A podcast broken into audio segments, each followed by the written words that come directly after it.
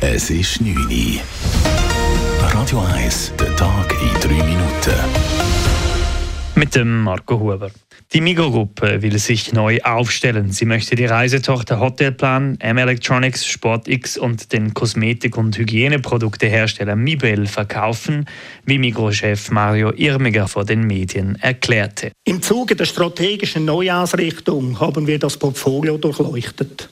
Dabei hat sich gezeigt, dass die Migro mit Blick auf die Zukunft nicht mehr in jedem Fall der geeignete Eigentümer für alle Tochterunternehmen ist. Offen ist hingegen, was mit den anderen Fachmärkten wie etwa Bikeworld, Mikasa oder Obi geschieht. Sie würden einer eingehenden Überprüfung unterzogen, heißt es von der Migro. Diese Fokussierung werde zu einem Abbau von bis zu 1500 Vollzeitstellen führen. Es sei das erklärte Ziel, Kündigungen nach Möglichkeit zu vermeiden. Alleine in der Migro-Gruppe gebe es aktuell auch rund 1400 offene Stellen. Die Gewerkschaft UNIA stört sich am Kahlschlag bei der Mikro. Man habe das Gespräch gesucht, dies sei aber verweigert worden, sagt eine Sprecherin gegenüber der Nachrichtenagentur Keystone STA.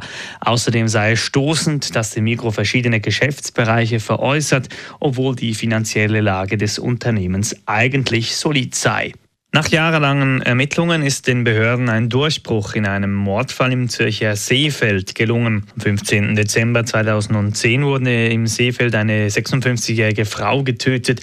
Fünf Jahre später, am genau gleichen Datum, tötete derselbe Täter in Laupen im Kanton Bern einen 74-jährigen Mann und dessen 64-jährige Frau. Am Montag konnte nun in Genf ein 45-jähriger Spanier verhaftet werden, der mutmaßlich für beide Taten verantwortlich ist.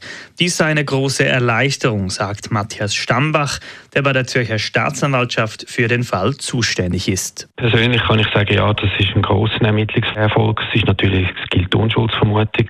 Es ist jetzt aktuell von einer dringenden Tatverdächtigen auszugehen.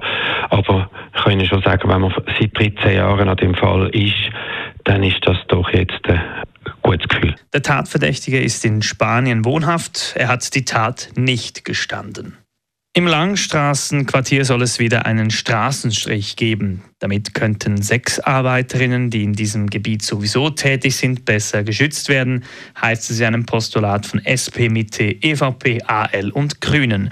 Das Gebiet um die Langstraße sei mit Clubs, Bordellen und Salons ein traditionelles Rotlichtviertel, heißt es im Postulat weiter. Da es aber nicht zu den bewilligten Straßenstrichzonen gehört, dürfen hier Sexarbeiterinnen und Sexarbeiter keine Freie auf der Straße anwerben. Sie würden dies aber trotzdem tun, dies einfach illegal. In der Ukraine sind zwei Angestellte des Schweizer Hilfswerks der evangelisch reformierten Kirche Hex ums Leben gekommen. Das teilte das Hilfswerk mit. Wie ein Sprecher sagte, handelt es sich laut aktuellen Erkenntnissen um zwei Franzosen. Eine Gruppe von Hex-Angestellten sei während eines humanitären Einsatzes angegriffen worden. Das Hex verurteilt diesen brutalen Angriff auf das Schärfste. Radio 1 Wetter. In der Nacht bildet sich dann dort Nebel. Den Nebel den merken wir dann auch morgen Vormittag. Die Obergrenze beträgt 600 Meter. Gegen den Mittag löst sich dann der Nebel aber langsam aber sicher auf. Es wird meistens sonnig. Am Morgen ist es zuerst noch maximal 0 Grad. Später dann je nach Nebel und Sonne 7 bis 10 Grad warm. Das war der Tag in 3 Minuten. P. Weber's Friday Night Clubbing Show. Das ist ein Radio 1 Podcast. Mehr Informationen auf radio1.ch.